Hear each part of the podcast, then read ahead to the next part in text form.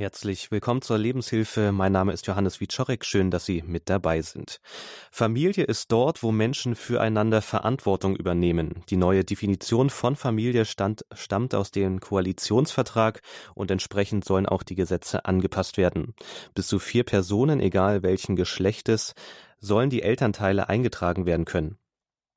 In Regenbogenfamilien würden dann die Partnerin oder der Partner des biologischen Elternteils in der Erziehung mitsprechen dürfen. Die traditionelle Definition von Familie lautet, die Familie ist tatsächliche Lebens- und Erziehungsgemeinschaft aus heranwachsenden Kindern und ihren Eltern womit traditionell eben die biologischen Eltern gemeint waren. Aber in den vergangenen Jahrzehnten ist der Begriff Familie immer mehr in die Diskussion geraten und jetzt will die Ampelkoalition Nägel mit Köpfen machen und die Definition modernisieren. Die Ankündigung ist in der Öffentlichkeit weitgehend als zeitgemäß gefeiert worden, aber es gab auch kritische Stimmen. Überhaupt nicht einverstanden mit der Umdefinition ist der Familienbund der Katholiken im Bistum Augsburg. Über die Ampelkoalition und ihre Familienpolitik sprechen wir heute in der Lebenshilfe mit den beiden Vorsitzenden des Familienbundes, Pavel Jerabeck und Michael Brandt. Hallo und herzlich willkommen hier bei Radio Horeb in der Lebenshilfe. Grüß Gott. Hallo, guten Morgen. Pavel Jerabik von Beruf Journalist lebt mit seiner Familie in Neu-Ulm und ist seit 2014 Vorsitzender der, des Familienbundes der Katholiken im Bistum Augsburg. Michael Brandt, Forstwirt, ist Geschäftsführer eines forstwirtschaftlichen Zusammenschlusses von Privatwald in Bayern. Er ist verheiratet und lebt mit seiner Familie in Püttmes. Das ist nördlich von Augsburg. Ihre Ämter in, im Familienbund machen sie beide ehrenamtlich. Beide sind heute zu Gast in Balderschwang in unserem Studio und unser Thema heute ist vielfältige Verwirrung, die Ampelkoalition und ihre Familienpolitik.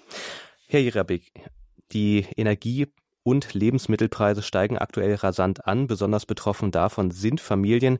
Welche Maßnahmen könnten denn helfen in dieser angespannten Situation? Ja, kurzfristig zunächst mal einfach die Steuern auf die Energieprodukte zu senken. Warum müssen Verbraucher eigentlich Spitzensteuern von bis zu 50 Prozent auf Energie bezahlen?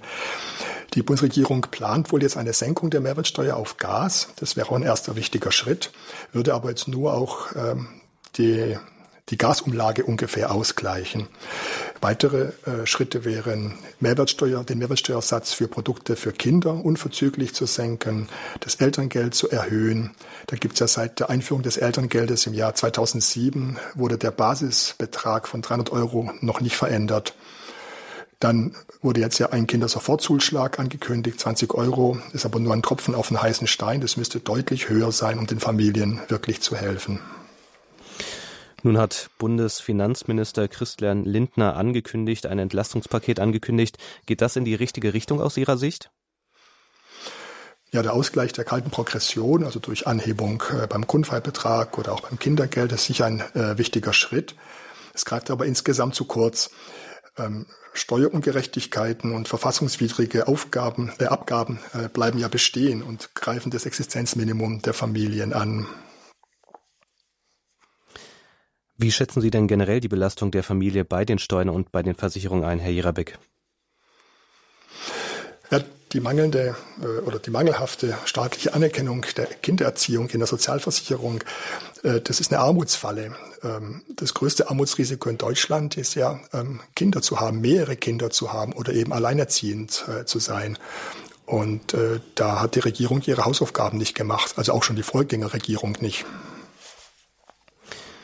Es gibt also eine Schieflage in der Besteuerung, eine Ungleichbehandlung also bei den Sozialversicherungen auch.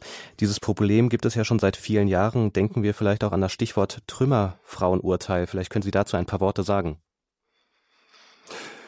Ja, da hat eine, ich glaube, neunfache Mutter, die, die also praktisch neun Beitragszahler großgezogen hat, ähm, hatte am Ende eine Rente von, ich glaube, damals 300 Mark oder so. Und das äh, war so ein, so ein ganz extremes Beispiel, dass praktisch Menschen oder Frauen, die, die, äh, die einen großen Beitrag dazu leisten, dieses System überhaupt äh, zu erhalten, also diesen Generationenvertrag weiterzuführen und dafür eben auf Erwerbstätigkeit verzichten, dass die dann am Ende praktisch leer ausgehen. Das ist so eine, so eine Ungleichbehandlung, so eine, so eine Unfairness gegenüber äh, denen, die, die eben unser System, unser Sozialsystem ja letztlich stützen und erst möglich machen. Und da hat eben das Bundesverfassungsgericht gesagt oder die, die Aufgabe auch erteilt an die Regierung, da eine größere Gerechtigkeit zu schaffen in der Sozial, äh, bei, bei, den Sozialbeiträgen. Also dass das ähm, Existenzminimum eben in den Beiträgen oder bei den Beiträgen berücksichtigt wird. Darum, darum geht es. Und da drückt sich seit 25 oder sogar 30 Jahren, ähm, drückt sich da jede Regierung, dieses Problem anzugehen. Sie haben jetzt eben gerade von größerer Gerechtigkeit gesprochen, was das Bundesverfassungsgericht gefordert hat. Also ist in den letzten Jahrzehnten letztlich eigentlich wenig passiert aus Ihrer Sicht? Da ist wenig passiert. Es gab einen ersten Ansatz, äh, wo man, wo man äh, so einen Familienfaktor berücksichtigt hat. Das ist, glaube ich, in der Pflegeversicherung.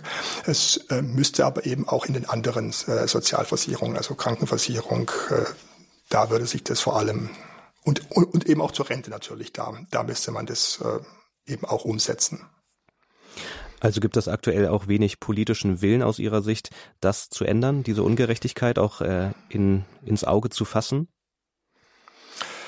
Ja, ich glaube, die grundsätzliche Schieflage in der Familienpolitik liegt so ein bisschen daran, dass Familienpolitik ja ähm, unter dem, dem Ziel steht schon seit schon seit vielen Jahrzehnten, ähm, dass es eine Erwerbspolitik ist, also dass man versucht, möglichst viele, möglichst viele Menschen, möglichst viele Frauen vor allem auch äh, in eine Erwerbstätigkeit zu bringen.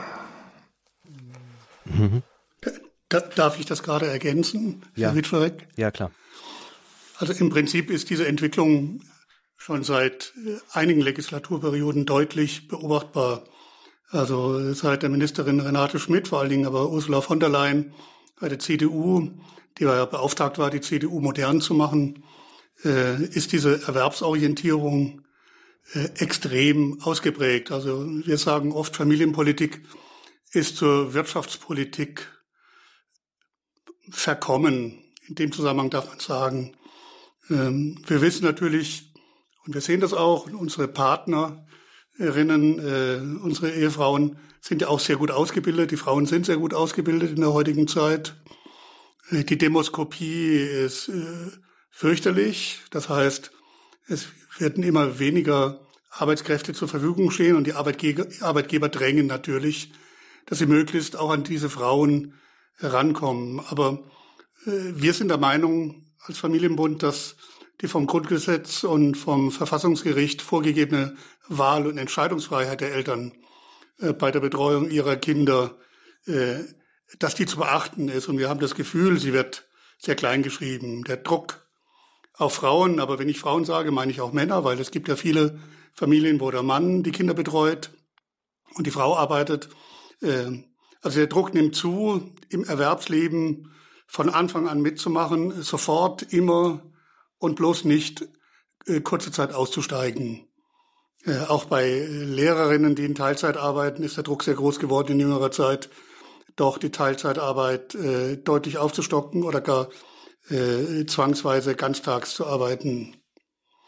Auch das Unterhaltsrecht wurde ja damals von der Justizministerin Zypries so geändert, dass Frauen eigentlich, wenn, äh, wenn es eine Scheidung gibt, die Ehe geht auseinander und sie haben Kinder großgezogen, kaum Unterhalt vom Mann kriegen, sondern äh, es heißt, du kannst bitteschön auch dein zweijähriges Kind abgeben in der Kita und kannst gleich wieder arbeiten.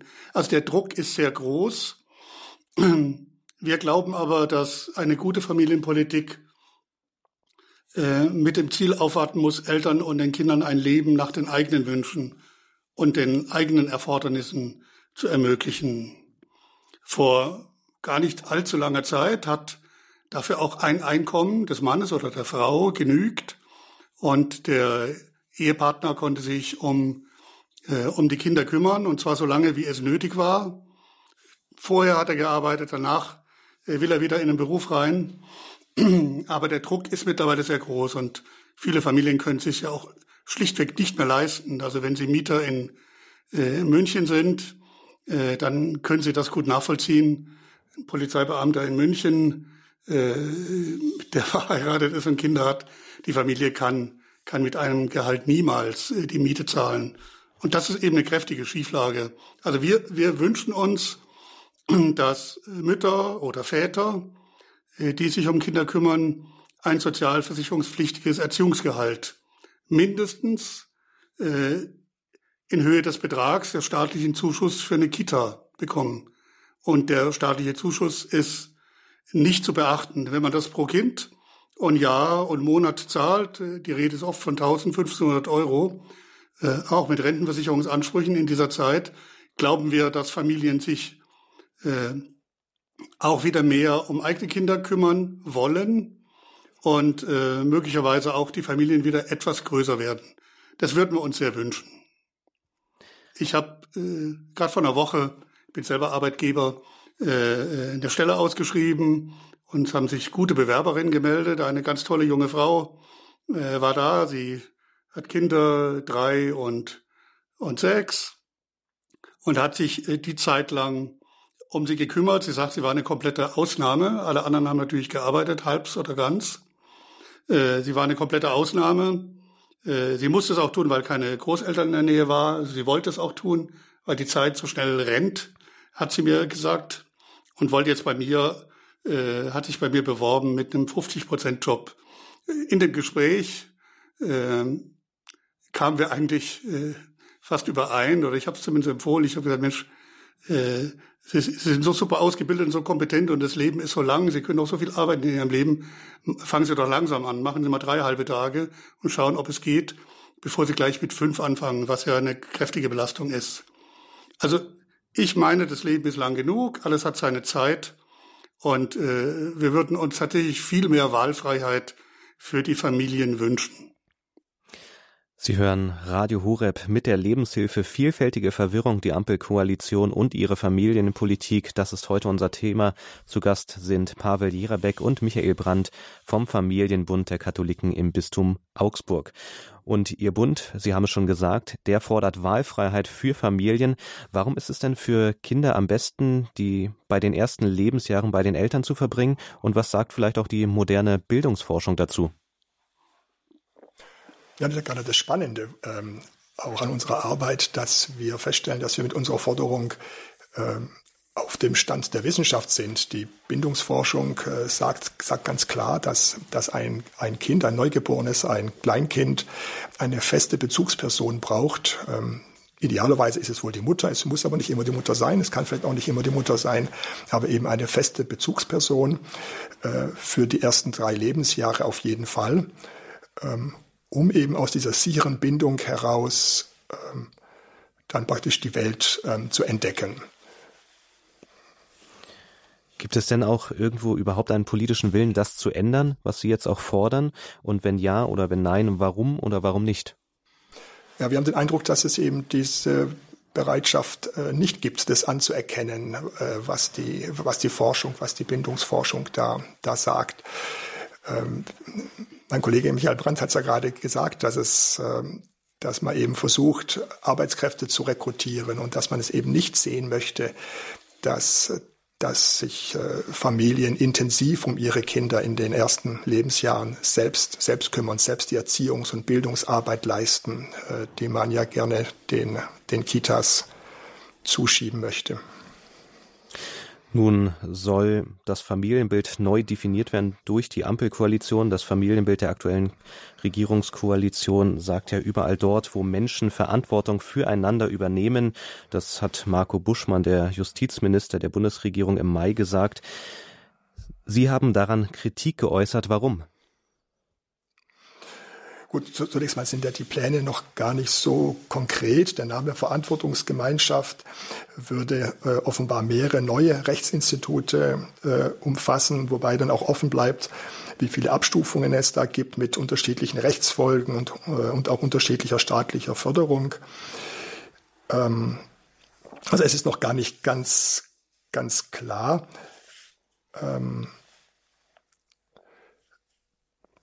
Aus unserer Sicht äh, birgt die Idee einer rechtlich anerkannten Lebensgemeinschaft äh, verfassungsrechtliche Risiken.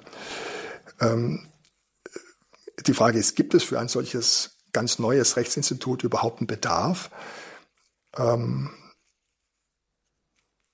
wir, wir glauben, dass es, äh, dass es so für diese, für diese neuen Modelle, die da angedacht wird, eigentlich kein, kein neues ähm, Rechtsinstitut äh, braucht, sondern dass man da, wo Menschen Verantwortung füreinander übernehmen, äh, das auch anders ähm, regeln kann.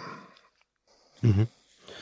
Was würde sich denn verändern, konkret verändern, durch dieses neue politische Verständnis, auch in Bezug auf das Familienbild heute in der heutigen Gesellschaft? Ja gut, zunächst mal die, die Möglichkeit, äh, dass es mehrere Eltern gibt, eben nicht nur äh, Vater- und Muttereltern sind, sondern dass es, ähm, dass es dann neben den biologischen Eltern auch die, auch die sozialen Eltern gibt, halten wir, halten wir für, für, für schwierig. Ähm, wir, wir glauben nicht, dass es, dass es der, der Erziehung äh, des Kindes gut tut, wenn, wenn da jetzt bis zu vier oder äh, ja, vier Eltern daran beteiligt sind. Mhm. Sie hören Radio Horeb mit der Lebenshilfe Vielfältige Verwirrung, die Ampelkoalition und ihre Familienpolitik zu Gast sind Pavel Jerabek und Michael Brandt vom Familienbund der Katholiken im Bistum Augsburg. Wir sprechen über die Familienpolitik der Ampel. Gleich geht es hier mit in der Lebenshilfe weiter und dann blicken wir einmal auch, was das konkret für die Kinder bedeutet hier in der Lebenshilfe bei Radio Horeb.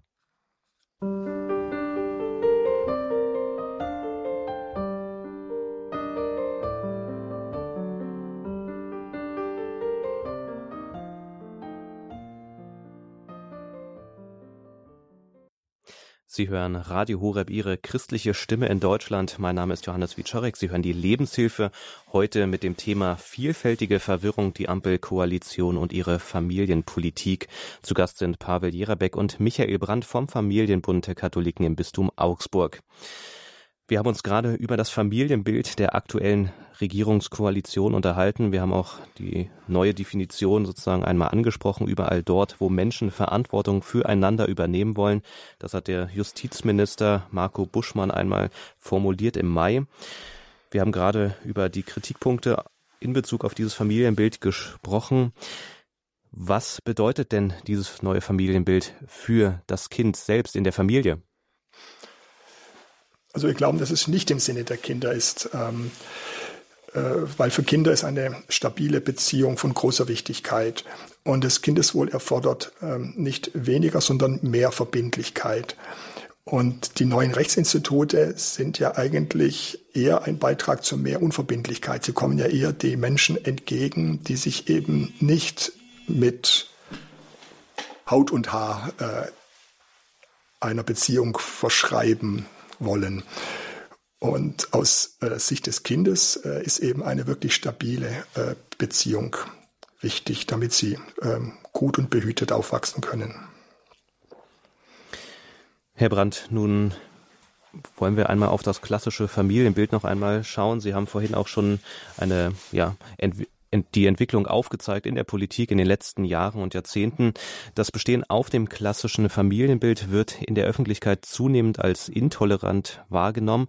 Warum kann man denn den Familienbegriff nicht den Entwicklungen in der Gesellschaft anpassen? Vielleicht zunächst mal zur Begriffsdefinition. Was ist denn tolerant? Im Gegensatz zu meiner Frau, die das große Latinum hat, habe ich nur ein bisschen reingeschnuppert, aber Tolerare heißt ertragen, aushalten, erleiden und erdulden. Und äh, wichtiger noch ist es Akzeptare, die Akzeptanz. Das heißt dann annehmen, übernehmen, anerkennen, genehmigen, also das tiefe Ja sagen. Also äh, wir, wir sind natürlich tolerant gegenüber vielen Modellen. Wir sagen nur, wir, wir haben ein besseres Modell. Eigentlich kann das klassische Familienbild auch jeder tolerieren.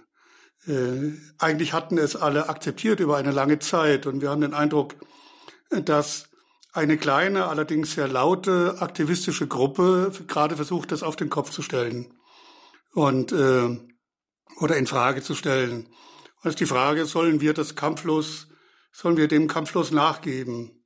Nach dem Motto, alles ist, mach, ist machbar, Herr Nachbar, alter Sponti-Spruch. Äh, das, dafür stehen wir nicht. Also wir sagen ganz klar, äh, auch in der Bibel schon notiert, als Mann und Frau erschuf Gott äh, die Menschen und wir finden das klassische, die klassische Familie ist einfach ein bewährtes und ein tolles Modell. Äh, und wir, wir lassen die uns auch nicht kaputt reden. Also vor kurzem, nicht vor kurzem, vor der Corona-Phase hatten wir den Dr. Bonelli, ein Wiener Psychiater und Neurowissenschaftler und hervorragenden rhetorisch geschliffenen Referenten eingeladen und er hat uns gerade von einigen Besonderheiten berichtet, die wir alle wissen, aber er hat sie schön formuliert. Er hat uns gesagt, das Potenzial der Familie ist einfach, dass Vater und Mutter, wenn sie beide auf das Kind schauen, einen faszinierend verschiedenen Blick haben. Aber diese zwei Sichtweisen auf das Kind sind komplementär und passen irrsinnig gut zusammen. Da steckt für uns was ganz Wichtiges drin. Natürlich hat äh, natürlicherweise ein Kind einen Vater und eine Mutter. Und es ist auch gut so konzipiert, sagte auch äh, Bonelli, äh, dass sich eben Kinder in verschiedenen Phasen mit dem einen, diesem weiblichen, oder dem anderen, dem männlichen Prinzip verschreiben. Also beide sind wichtig, äh, damit Kinder wachsen können. Und er hat ziemlich pointiert am Schluss uns noch mitgegeben, er sagt, je männlicher der Mann und je weiblicher die Frau ist, umso besser ist es für das Kind. Wenn der Mann bei seinen Schwerpunkten bleibt und die Frau bei den ihren, dann ist das nicht altmodisch oder äh, gestrig, sondern dann ist es für die kindliche Entwicklung am besten, wenn alle aufeinander hören. Das ist natürlich das Wichtige. In einer Familie, die nicht funktioniert, äh, wo es große Probleme gibt und große Störungen gibt, äh, kann man äh, die Punkte vergessen. Aber in einer Familie, wenn jeder das Gelingen der Familie will, dann ist es so äh, bipolar oder dual äh, eigentlich am besten. Die Kinder können richtig aufblühen in dieser Dualität des Seins, äh, hat uns Bonelli mitgegeben. Und deswegen glauben wir, dass wir nach wie vor viel Grund haben, für das klassische Familienbild einzustehen. Ein Stichwort in der aktuellen ja, Diskussion, aber auch in der Gesellschaft ist ja die Selbstbestimmung, ja, selbstbestimmtes Leben, selbstbestimmtes Sterben auch als Stichwort. Das Karlsruher Gericht hat ja auch vom selbstbestimmten Sterben gesprochen. Lassen Sie uns einmal auf das Selbstbestimmungsgerecht der Ampelkoalition schauen. Das besagt, dass transsexuelle Menschen den Wechsel ihres Geschlechtseintrags per Selbstauskunft beim Standesamt ermöglichen werden soll. Und das ist hoch umstritten. 46 Prozent der Deutschen bewerten die Pläne in einer repräsentative Umfrage für die Welt am Sonntag positiv. 41 Prozent lehnen sie ab. Und dann gibt es auch noch weitere Zahlen. Die vorgesehene Regelung, dass auch Jugendliche mit Zustimmung der Eltern das Geschlecht selbst festlegen dürfen, wird indes überwiegend als falsch gehalten. 39 Prozent stimmen zu, 48 sind dagegen und der Rest ist noch unentschlossen. Wie stehen Sie denn als Familienbund dazu? Wir haben da eine klare Position. Ähm, erstens ist es so, dass in diesem Gesetzesvorhaben man jährlich neu sagen kann, ob man Mann oder Frau ist und das eintragen lassen kann und auch den Vornamen wechselnd. Und zweitens ist es so, dass Minderjährige ab 14 äh, ein Mitspracherecht haben und mit ihren Eltern gemeinsam einen Antrag stellen können. Wenn sich aber die Eltern weigern, dann ist zu erwarten, dass es familienrechtliche Schritte gibt, die auch gegen die Eltern äh, entscheiden werden. Und dann muss man erstmal fragen, ist denn das Geschlecht überhaupt so völlig frei wählbar? Da hatte vor kurzem der Queerbeauftragte der Bundesregierung, Sven Lehmann, äh, in, der, in der Welt äh, geschrieben, beim biologischen Geschlecht gäbe es äh, beim, äh, bei der Zweigeschlechtigkeit, Entschuldigung, bei der Zweigeschlechtigkeit äh, geht er davon aus, dass es nur ein quasi kreatonistische Behauptung sei. Also das hat er wirklich gesagt und äh, habe mich sehr gefreut, dass die Medizin-Nobelpreisträgerin äh, Christiane Nüsslein-Vollhardt ist Biologin, hat über Embryonen äh, geforscht, dass sie sehr deutlich gesagt hat, beim biologischen Geschlecht, wörtliches Zitat, gibt es nur weiblich oder männlich, Punkt äh, beim gefühlten oder beim Gender, äh, beim sozialen Geschlecht, da kann die Welt anders aussehen. Und ähm, sie hat den, den Queerbeauftragten ziemlich heftig abgekanzelt und hat gesagt, offenbar hat er seinen Grundkurs in Biologie verpasst. Ähm, ich glaube, das ist so. Das ist so der eine Punkt, wo wir sehr skeptisch sind. Der andere ist, dass gerade bei Jugendlichen in der Pubertät so eine Möglichkeit, die es dann gäbe, ver äh, verheerend ist. Aus unserer Sicht völlig verheerend. Äh, das Unzufriedensein mit sich, mit seinem Aussehen, mit seinem Geschlecht, mit seinen Eltern, mit seinen Lehrern, das gehört doch gerade zur Entwicklung dazu. Äh, das ist doch Pubertät. Äh, also wohlgelaunte junge Menschen in der Pubertät werden Sie selten erleben. Also es ist so, alle sind verunsichert und in aller Regel verflüchtigt sich das und aus den Kindern werden dann wieder reife Erwachsene. Wenn es aber jedes Kind die Möglichkeit hat, schnell zu Pubertätsblockern zu greifen, den Pass umschreiben zu lassen, Operationen in der Phase äh, machen kann, dann halten wir das für schrecklich. Und das ist in den USA schon erkennbar. Das gibt so einen richtigen Trans-Hype. Eine äh, Kinder- und Jugendlichen Psychotherapeutin hat mir vor ein paar Jahren mal gesagt, in dieser Zeit der Kindheit und Zeit der Jugendlichen ist es das Wichtigste überhaupt, die Kinder in ihrer Geschlechtszugehörigkeit zu bestärken. Aber keineswegs darf man sie verunsichern. Und ähm, also wir halten das für, für kritisch. Freuen uns aber, dass in letzter Zeit häufiger, zum Beispiel in der Augsburger Allgemeinen, Berichte erscheinen, wo junge Menschen, in der Regel junge Frauen, die sich haben, die zum Transmann geworden sind, äh, mit äh, Hormonbehandlung, mit Operationen, dass die nach einigen Jahren äh, es bereut haben und das jetzt auch offen berichten und diese Berichte auch in allgemein üblichen Tageszeitungen kommen, auf Seite drei üblicherweise.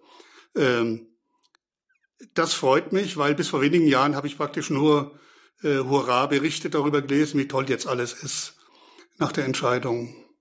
Nochmals zu den jungen Leuten.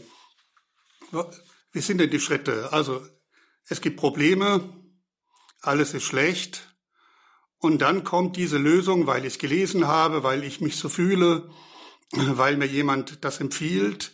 Aha, die Lösung ist, ich bin im falschen Körper. So. Und dann ist die Frage, geht man dann schnell drauf ein und nickt ab und sagt jawohl und bestärkt und bestätigt und forciert das Ganze? Oder äh, hinterfragt man kritisch und sagt, mach mal langsam wie es ist. Ich fürchte, in, in England ist gerade eine Klinik zugemacht worden, die extrem die Sache vorangetrieben hat. Äh, ich fürchte, viele werden äh, mit diesem neuen Gesetz eher die Sache beschleunigen. Und was ist dann, wenn die Reue kommt? Zurzeit und auch in der Vergangenheit äh, hat man eine sehr gute Beratung äh, in, in solchen Fällen vorangeschoben. Beratung, Tests, äh, ausführliche äh, Formulierungen, lange Zeit, die man gebraucht hat, um mit so einem Antrag durchzukommen. Äh, das war auch gut so. Und eine kluge Professorin äh, hat mir 2017 äh, die Erfahrung ihres Mannes, Professor äh, Hans-Bernhard Würmling, äh, der als Professor für Rechtsmedizin und Medizinethik in, in Nürnberg, Erlangen tätig war, durchgegeben. Sie sagte, die Kollegen von ihm und er, sie, sie, sie haben sehr lange Beratungsphasen, Tests und Untersuchungen gemacht und dann kommen, kommt es endlich zum Schwur und die Menschen können in eine Transform gehen und er sagte mir 30 bis 50 Prozent oder äh, sagte sie mir von ihm, kommen nach drei oder fünf Jahren völlig aufgelöst zurück und wollen alles rückgängig machen. Warum? Weil bei vielen sich eben die ganzen Probleme, die vorher da waren, die natürlich äh, einen, äh, einen psychotherapeutischen Hintergrund haben oder einen, eine Depression oder anderes, weil die sich nicht aufgelöst haben. Die sind, die sind noch da. Und äh, ich glaube, diese, diese, diese Rückkehrer äh, werden jetzt immer lauter, nachdem man sie nie gehört hat. Und äh, die relativieren die Begeisterung für, für, diese, für diesen Transhype.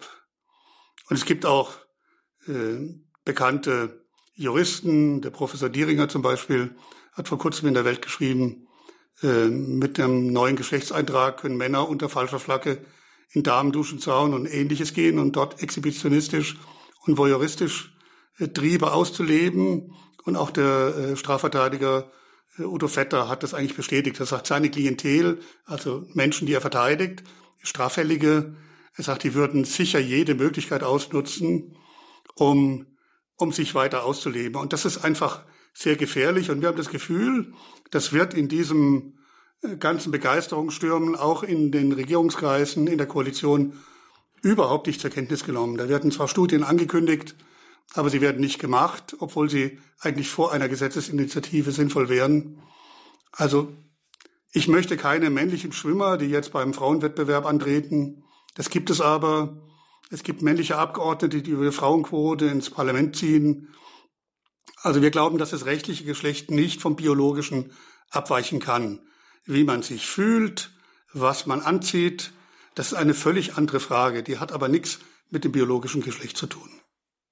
Inwieweit kann denn da vielleicht auch der christliche Glaube, aber auch das christliche Menschenbild wieder mehr in der Gesellschaft Einzug erhalten? Und was bedeutet das eigentlich auch für die Gesellschaft und für die Familie? Aus christlicher Sicht ist jeder Mensch ein Geschöpf und ein Ebenbild Gottes.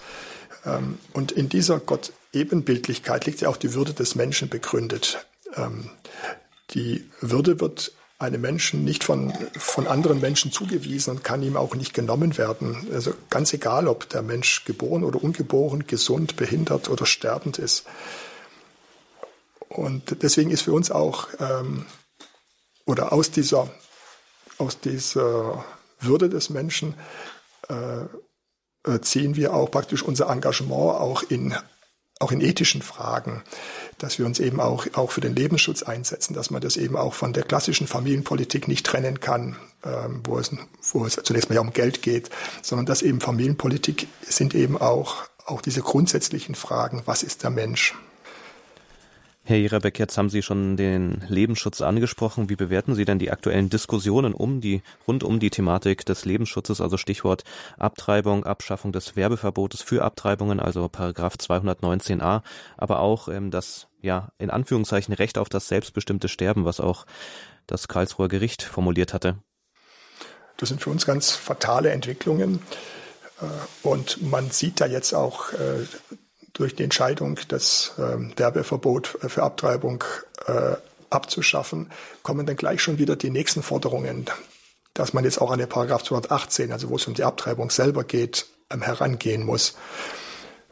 Und da wird einfach so scheibchenweise wird praktisch der, der Lebensschutz äh, ja, abgeschafft. Es gab ja auch viele Diskussionen um die Abschaffung des Paragraphen 219a. Beispielsweise hatten sich die deutschen Bischöfe kritisch geäußert für die Streichung, aber nicht zuletzt hatte sich ja auch die Präsidentin des Zentralkomitees der deutschen Katholiken, Irme Stetter-Karp, dazu geäußert, auch ein größeres Angebot für Schwangerschaftsabbrüche in Deutschland zu fordern und zu fördern. Diese Aussagen riefen viel, rief viel Kritik hervor, auch unter anderem bei Bischöfen, aber auch bei Lebensschutzorganisationen. Was sagen Sie dazu? Das ist eine unsägliche Äußerung äh, aus meiner Sicht. Ähm, also allein schon dieses, dieses kleine Detail äh, da zu sagen, dass man auch drauf schauen muss, was, was mit der Ausbildung von Ärzten, also dass die Tatsache, dass, dass Ärzte eben daran nicht teilhaben wollen, dass sie sich, dass sie sich diesem System nicht, nicht, äh, nicht anschließen, dass es eben weniger Ärzte gibt, die Abtreibungen machen, deswegen es wohl auf dem flachen Land äh, tatsächlich Gebiete gibt, wo es eben keine Abtreibungsärzte gibt, müsste uns doch eigentlich positiv ähm, stimmen. Und äh, dann diese Forderung, dass man dafür sorgen muss, dass es da eine Flächen, ein flächendeckendes Angebot gibt, das ist, das ist unsäglich. Also sowas, sowas kann man nicht, sowas kann man eigentlich als Katholik nicht sagen.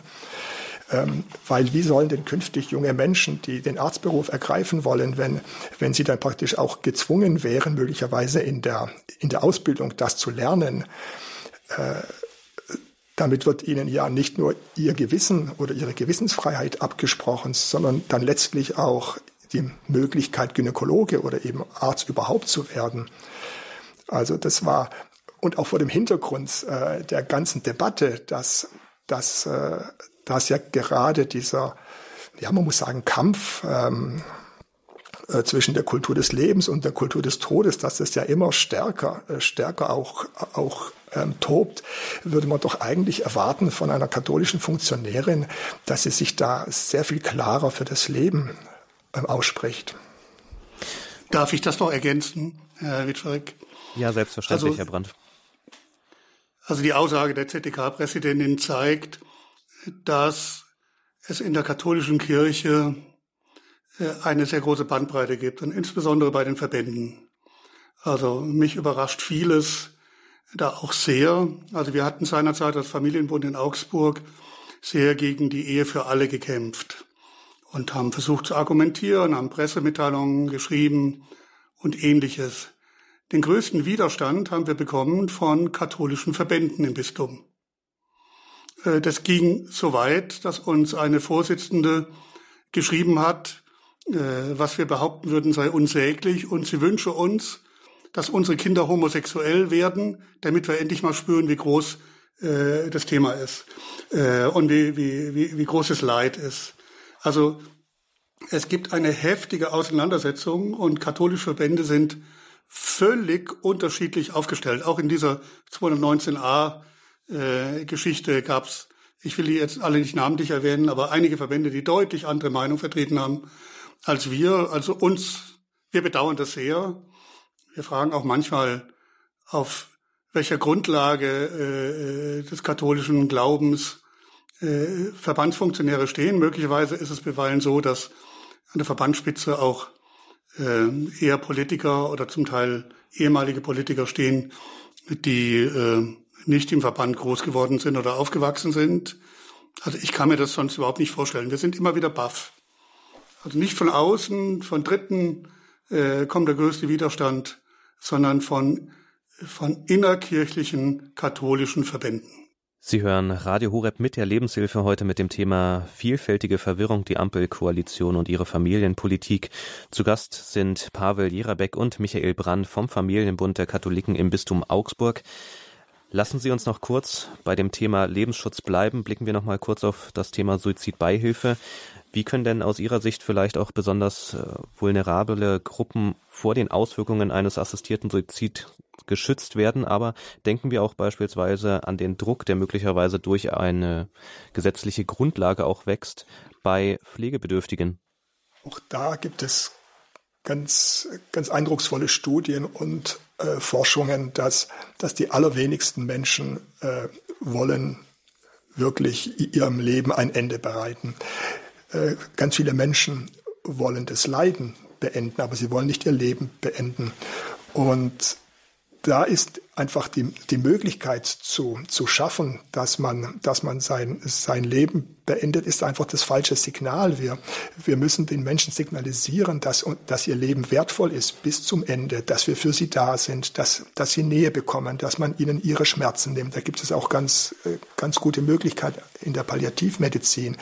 Aber, aber das gesetzlich zu regeln, dass jeder das Recht haben soll, sein, sein Leben zu beenden und dass ihm dann, dann der Arzt auch noch dabei helfen äh, soll, halten wir für ganz gefährlich. Das ist, äh, ja, es, es gibt ja auch alte Menschen, die dann spüren, dass, dass die Angehörigen da sehr engagiert sind, dass es für sie schon auch eine Belastung ist, sich, sich um sie zu kümmern und, und die wollen ihnen dann vielleicht diese, die, diese Belastung nehmen äh, und äh, würden sich dann vielleicht bereit erklären, praktisch aus dem Leben zu, äh, zu scheiden. Aber das ist das falsche Signal. Ich, ich äh, glaube, die Familien äh, wollen diesen letzten Lebensabschnitt mittragen mit den sterbenden Menschen.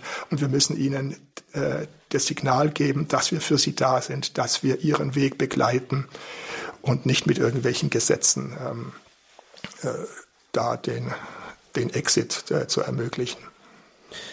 Herr Brandt, wie kann man sich denn vielleicht zusammenschließen? Wir haben jetzt viel über diese familienpolitischen Ansätze der Ampelkoalition gesprochen. Wie kann man sich denn zusammenschließen, um vielleicht auch politisch mehr sich Gehör zu verschaffen in der heutigen Gesellschaft? Also zusammenschließen ist immer sinnvoll.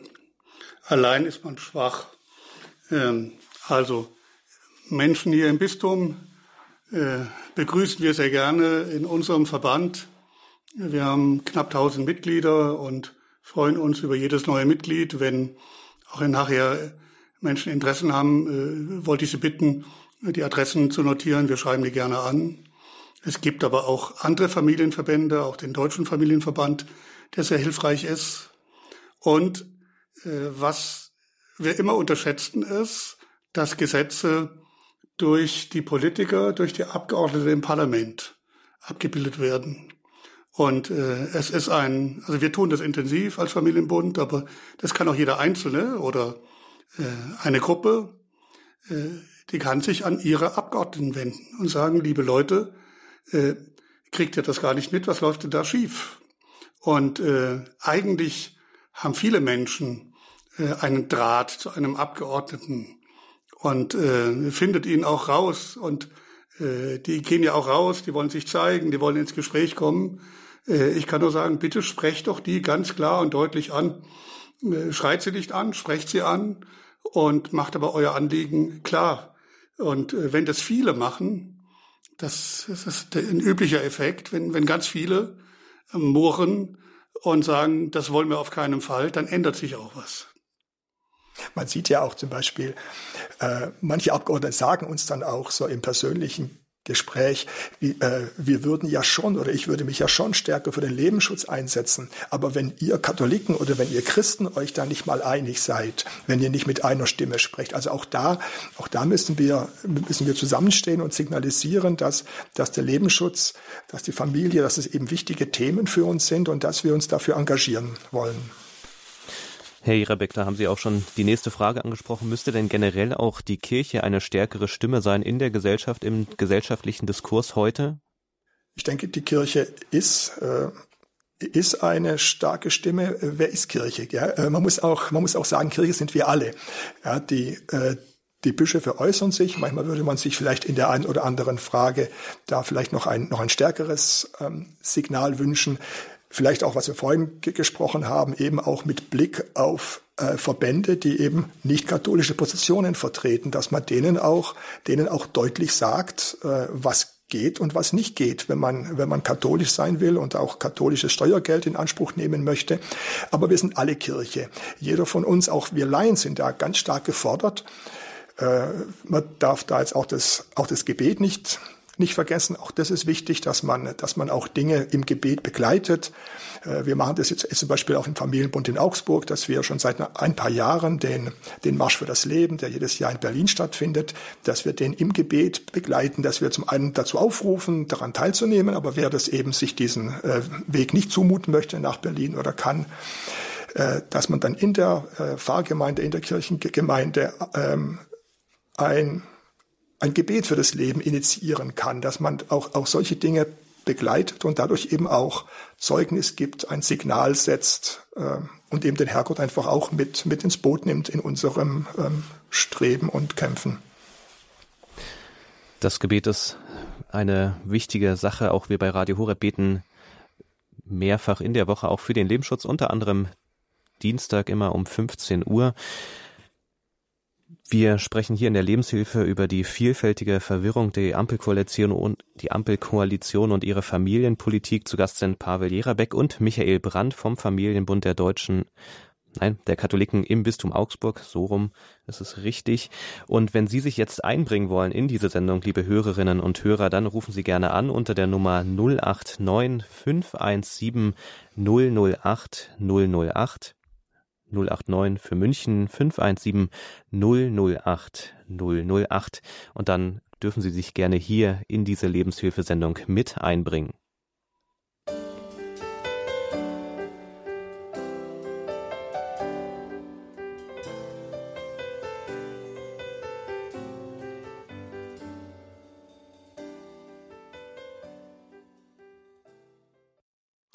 Radio Horeb, Ihre christliche Stimme in Deutschland. Sie hören die Lebenshilfe hier am Freitagvormittag. Wir sprechen über das Thema vielfältige Verwirrung, die Ampelkoalition und ihre Familienpolitik. Zu Gast sind heute Pavel Jerabeck und Michael Brandt vom Familienbund der Katholiken im Bistum Augsburg. Und Sie können sich gerne einbringen in diese Sendung. Jetzt rufen Sie gerne an unter der Nummer 089 517 008 008. Und als ersten Hörer darf ich Georg Wittmann begrüßen in dieser Sendung. Grüß Gott. Ja, grüß Gott. Äh, Folgendes ist also die, die Ampelkoalition. Das ist ja wirklich traurig. Das ist ja alles nicht mehr tragbar. Und wenn zum Beispiel die Familienpolitik, ja. Haben Sie denn eine konkrete Frage, Herr Wittmann? Ja, ja. Wie lautet also, die denn? Die Sendung ist einfach, wenn, wenn, äh, naja gut, ich wollte nur anmerken, äh, wenn sowas mehr präsent war, weil es jetzt in der Sendung ist, dann, wenn's, wenn, wenn einfach Leute, die jetzt in ihrer Sendung sind, ein bisschen mehr gehört werden, dann, ja, wie gesagt, die Ampelkoalition, das ist einfach so traurig, dass wenn da die Worte fallen, weil das ist. Mhm. Jetzt bin ich irgendwo ein bisschen, ein bisschen auf der, ja, ein bisschen stehen weil, weil das so bewegend war. Mhm. Und ich hoffe, dass so die Richtung, dass wir in die Richtung kommen und dass wir wieder über den Glauben auch in der Familie dann wieder am rechten Weg kommen, möchte ich mal fast sagen. Ja. ja, Herr Wittmann, herzlichen Dank für Ihren Anruf. Schön, dass Sie mm. sich eingebracht haben. Und gerne können Sie die Sendung natürlich auch im Nachhinein, wenn wir mm. sie gepodcastet haben, auch weiterleiten und Freunde und Bekannte weitergeben. Dann kann man mm. sie auch nachhören, so wie viele unserer Sendungen. Ja, Vielen Dank, Herr Wittmann, gut. für Ihren Anruf. Ja, danke auch. Ja, okay. Herr Wiczorek, ja. darf ich dazu was sagen? Ja, selbstverständlich. Also der Herr Wittmann hat ganz recht. Also es hat mir sehr gut gefallen, was er gesagt hat. Äh, denn Aufklärung tut Not. Also wer es nicht weiß, wer auch die Hintergründe, wir sind ja heute nicht sehr tief eingestiegen, äh, nicht weiß, kann sich auch dagegen nicht wehren. Also eines unserer Hauptanliegen ist tatsächlich ähm, die Themen, die uns beschäftigen, über Pressemitteilungen nach draußen zu geben. Was wir leider feststellen, ist, dass in vielen Pressehäusern diese äh, Meinung nicht interessiert. Also in der Augsburger Allgemeinen kommt, glaube ich, alle zehn Jahre mal eine Pressemitteilung von uns tatsächlich in die Zeitung rein. Ähm, das hindert uns natürlich, äh, es nach draußen zu geben. Also wir sind auf eine, weil es oft so ist, auf eine andere Idee gekommen. Vielleicht kann der Herr Jerebeck dazu sagen. Wir sagen, wir gehen über die Zeitung nach draußen, aber über die Beilage einer Zeitung. Äh, da gibt es nämlich keine redaktionelle Steuerung. Pavel, kannst du das kurz ausführen? Das ist dein Kind. Ja, wir geben ihm einmal im Jahr, äh, publizieren wir eine Beilage, die dann in den äh, Tageszeitungen in unserem Bistum, also in Bayerisch-Schwaben, äh, dann beigelegt ist in einer Auflage von äh, 180.000, nee, 280.000, wo wir dann einfach für unsere Positionen, für neueste wissenschaftliche Erkenntnisse, wo wir Studien äh, äh, vorstellen, wo wir dafür eben werben, einfach den, den, den Blick auf das Kindeswohl äh, differenzierter zu, zu, äh, zu werfen. Ja, das ist eben so eine Möglichkeit, wie wir versuchen, eben auch an die Öffentlichkeit äh, zu gehen. Gerne, gerne helfen wir auch, wenn Informationsmaterial gewünscht wird, hilft auch unsere Geschäftsstelle gerne mit Informationen. Wir haben auch, wir haben auch eine Studie aus den USA äh, übersetzen lassen, äh, wo es um das Kindeswohl in gleichgeschlechtlichen Lebenspartnerschaften äh, geht. Auch, auch das können wir zur Verfügung stellen ja. Ja, dann bedanke ich mich erstmal auch für Ihre Antwort, Herr Jerabeck und Herr Brandt. Als nächste Hörerin in der Sendung darf ich Frau Grohlig begrüßen. Aus Franken rufen Sie an. Hallo. Ja, schönen guten Morgen. Verstehen Sie mich gut? Ja, wir verstehen Sie sehr gut. Ja, gut, dann machen wir natürlich das Handy. Also ich äh, danke erstmal den beiden Herren und überhaupt Radio Horeb, dass heute dieser wirklich sehr wunderbare äh, Beitrag kam.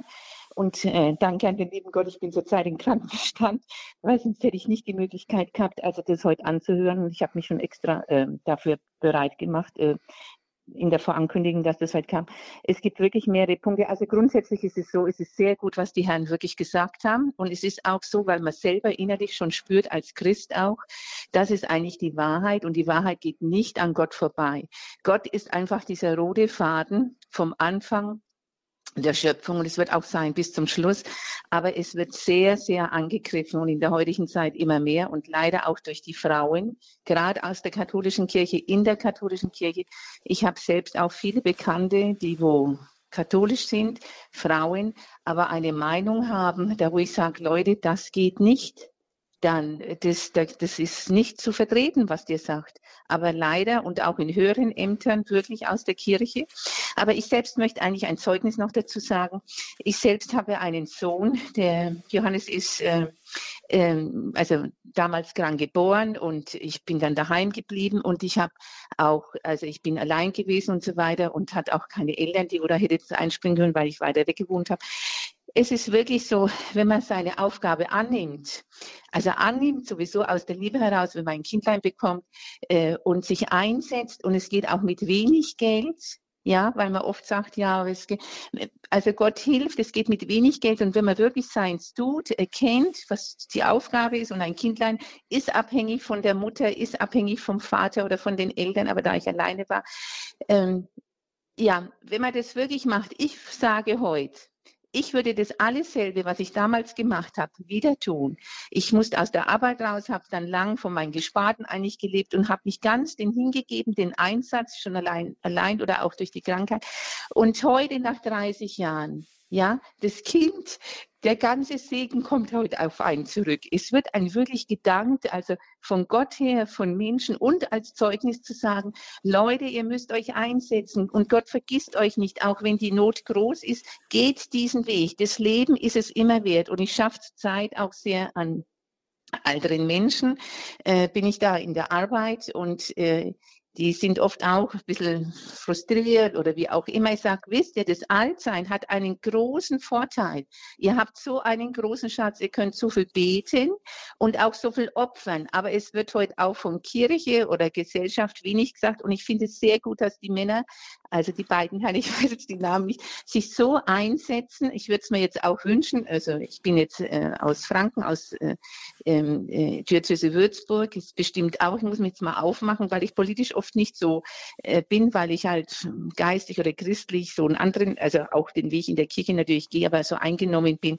Aber ich fand es heute sehr gut und die tiefere Wahrheit ist natürlich auch, das wissen auch die Herren, es wird immer mehr umkämpft und, und es kommt leider aus der Kirche. Die Mutter Gottes hat schon gesagt an anderen Stellen, dass aus der Kirche die Bekämpfung gegen die Kirche kommt, ja, gegen den Herrn. Und das ist ähm, die große Verwirrung und die Menschen wissen gar nicht mehr, bin ich Weiblein, bin ich Männlein, das wird auch dann noch gewollt. Und der Teufel versucht ganz arg alles zu verwirren, ein Durcheinander zu machen, bis hin zur Verzweiflung. Und wir werden erst mal in ein paar Jahren oder Jahrzehnten sehen, mit diesen Gender und mit diesen Trans alles, wie verzweifelt die Menschen sind. Sie werden sich hinabstürzen, sie werden sich das Leben nehmen, weil sie nicht mehr wissen, wer sind wir. Und es ist so arg, wir müssen wirklich viel beten, aufklären und uns festhalten an unserem guten Glauben, weil das ist die rote Schnur. Was anderes haben wir nicht und was anderes brauchen wir auch nicht, weil da alles drinnen ist. Das Leben ist Freude, das Leben ist schön, das Leben ist ein Leben in, in Gott. Punkt. Frau Grohlich, vielen Dank für dieses Zeugnis für das Leben. So könnte ich, glaube ich, es gut zusammenfassen. Geben ja. wir nochmal das Wort an Herr Jerabeck und Herr Brandt, falls Sie sich noch äußern wollen dazu. Ja, auch ich danke für das schöne Zeugnis. Das ist eben auch ein Grund, warum wir uns eben engagieren in der Familienpolitik, damit, damit äh, eben Familien oder Frauen, die, die sich für ihr Kind entscheiden, die die vielleicht ein behindertes Kind oder ein bedürftiges Kind haben, dass sie eben auch äh, würdig leben können, dass sie auch Anteil haben an der Gesellschaft und deswegen, äh, sie sollen ja eben nicht, nicht, nicht Bittsteller sein und deswegen ist eben dieses, dieses Erziehungsgehalt so, äh, so ein wichtiges Anliegen, dass, dass eben wirklich Familien selbst entscheiden können, wie sie wie sie Familie leben wollen, wie sie Sorge und Erwerbsarbeit untereinander ähm, verteilen möchten. Dann darf ich hier bei der Lebenshilfe die nächste Hörerin begrüßen, Frau Schmock. Ich hoffe, der Name ist richtig ausgesprochen. Das macht ihr langsam ganz super. Guten Morgen, Herr Witscherek. Guten Morgen. Gruß an die beiden Herren, deren Namen ich auch nicht gerade präsent habe. Ähm, ich könnte klagen und sagen, Sie haben, die Herren haben sich sehr vorsichtig ausgedrückt oder die Zeit für die Rückrufe ist wieder klein. Nein, nicht den Blick auf das Wenige oder auf das Minus äh, gucken. Ich sehe das als Auftaktveranstaltung von Radio Horeb. Ich sehe das positiv, dass es sich dieser Thematik Regierung, diese Regierung, diese rote ne, Ampelkoalition, was die uns ähm, ja, für Glück, für Segen anpreist. Und wenn wir genau dahinter sehen, äh, was es wirklich bedeutet. Ich kann mich den beiden Vorrednern, vor allen Dingen der letzteren, die hat ja wirklich sehr, sehr inhaltsreich äh, alles aufgeblättert. Das Leben so, wie wir es leben, wie wir es ähm, begreifen und ergreifen immer wieder neu, das ist in sich füllig. Ähm, jo. Und äh, ich war auch sehr betroffen mit dem ersten äh, äh, Anrufer. Das ist, wenn man sich das durchliest oder beziehungsweise überhaupt Passagen von, von diesen Plänen in den letzten Wochen, Monaten, man kriegt das Grausen, man, äh, äh, man hat keine Worte. Jetzt positiv fand ich vom, von den beiden Herren die Abgeordneten, beziehungsweise unsere noch politischen Möglichkeiten zu nutzen, die anzugehen, bei jedem kleinen Fest, was uns noch geboten wird, äh, äh, die, in die Gesichter des zu sagen, mit Liebe, aber mit Tiefe, was einem da am Herzen liegt was wir praktisch, was jeder Einzelne auch vor Ort in seinem Umfeld tun kann an Aufklärung, die Haltung, zu der Haltung, die uns bis jetzt gut getan hat, zu der einfach zu stehen. Jetzt mag ich auch mal einen Punkt machen, vielleicht sind noch andere in der Leitung. Ganz genau, eine Hörerin oder ein Hörer ist noch in der Leitung. Die mhm. Zeit neigt sich ja langsam dem Ende. Vielen Dank, Frau Schmock, und herzliche Grüße in den Westerwald. Danke. Herr Jerabek, Herr Brandt, haben Sie noch ein kurzes Wort zu der Hörerin? Also vielen Dank äh, für Ihren Hinweis mit Liebe und Tiefe äh, die politisch Aktiven ansprechen. Genau das ist das. Äh, aber nicht locker lassen dabei.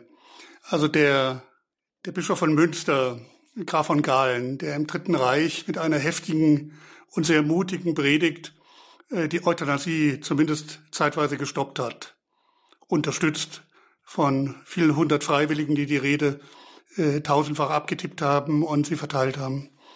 Äh, der hat als sein Bischofsmotto gewählt, nec laudibus, nec timore. Das heißt, nicht durch Lob und Schmeichelei und aber auch nicht durch Druck lasse ich mich von meinem Weg, von meinem Gottesweg abbringen. Das ist ein Pauluswort, äh, das er genommen hat. Genau darum geht's. Also wir dürfen alle mutig sein.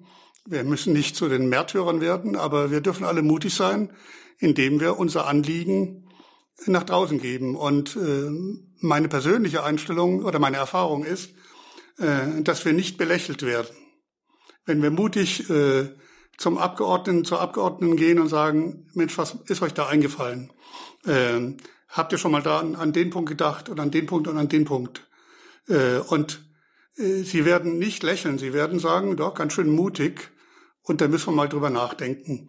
Oft geht's dann unter, oft geht's im Koalitionsgeschehen nicht dass man was ändern kann, aber äh, ohne diesen, diesen Stein des Anstoßes, der äh, in einem Gespräch mit Liebe und Tiefe äh, formuliert wird, ohne das passiert gar nichts. Also ich finde das toll. Weitermachen, bitte. So, und jetzt darf ich den letzten Hörer oder die letzte Hörerin begrüßen. Hallo, Sie sind jetzt live auf Sendung bei Radio Horeb. Grüß Gott, bin ich dran? Genau, Sie sind dran. Ja, ich äh, hab so, ich bin schon äh, bald 40 Jahre Witwe, habe meine Kinder alleine erzogen, alles ganze Zeit habe ich gearbeitet mit Kindern. Kindergarten, Kinderkrippe, alles. Und deswegen, ich merke, das ist so schlimm. Ich habe jetzt acht Enkel, aber es gibt auch Ministranten, aber ich merke, meine Kinder nicht alle gehen in der Kirche und so. Und das tut mir weh aus dem Grund, weil weil die junge Leute wissen nicht, wie weiter machen. Verstehen Sie?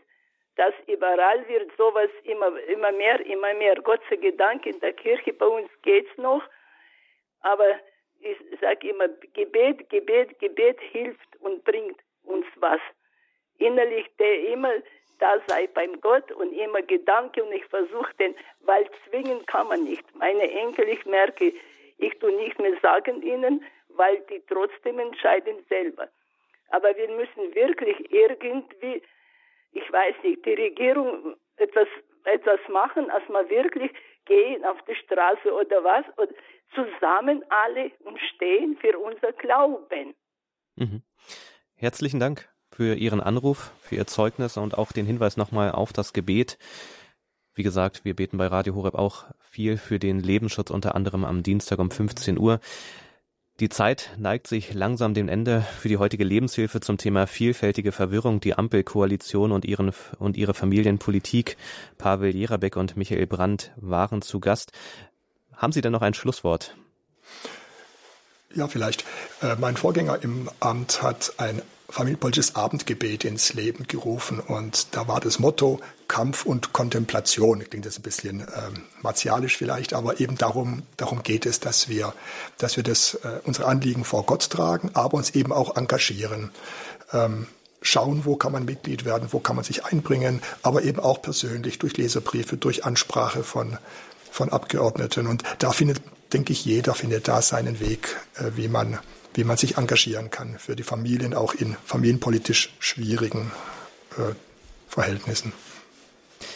Dann bedanke ich mich zum Abschluss dieser Sendung an Sie beide, die extra nach Balderschwang zu unserem Medienhaus gefahren sind aus Augsburg. Das waren Pavel Jerabek und Michael Brann vom Familienbund der Katholiken im Bistum Augsburg. Herzlichen Dank für das Kommen. Sehr gerne. Danke für die Einladung. Vielen Dank für die Einladung. Und liebe Hörerinnen und Hörer, die Sendung können Sie bald in wenigen Stunden nachhören, schon in unserem Podcast. Gerne auch weiterleiten und teilen. Gehen Sie dazu einfach einerseits unter auf unserer Internetseite unter horep.org. Dort finden Sie die Mediathek und dann können Sie die Lebenshilfe dort nachhören und weiterleiten und teilen. Oder auch in der kostenlosen Radio Horeb App. Aber Sie können sie auch als CD bestellen. Da rufen Sie einfach unseren Hörerservice an unter der 08328 921 120. Ich darf mich an dieser Stelle von Ihnen verabschieden. Mein Name ist Johannes Wiczorek. Sie hören Radio Horeb Leben mit Gott.